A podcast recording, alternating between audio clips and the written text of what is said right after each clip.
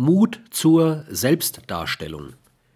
Der Mut zur Selbstdarstellung ist Voraussetzung jeder gelingenden verbalen Interaktion.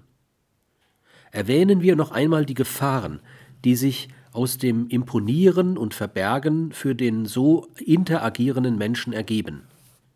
Wenn beide Gesprächspartner sich bemühen, nichts von sich mitzuteilen, was sie für negativ halten, wenn die Angst vor Tadel oder der Wunsch, gut abzuschneiden, überwiegen, wird der Sachertrag eines solchen Gesprächs nur gering, zumindest nicht optimal sein.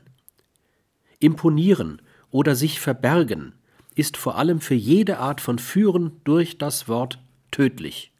Denn gegen die Vermutung des sich Schützenden. Für längere Zeit wird auch dem größten Einfallspinsel deutlich, was hier gespielt wird. Auch er wird erkennen, dass sich da jemand ängstigt und schämt, sich so zu zeigen, wie er ist. Und wenn er geschickt ist, wird er diese Schwäche auszunutzen verstehen. Das sorgsame Verbergen von Schwächen, Problemen, Nöten und das Streben nach falscher Überlegenheit beim Imponieren baut eher zwischenmenschliche Distanzen auf, als dass es sie verringert.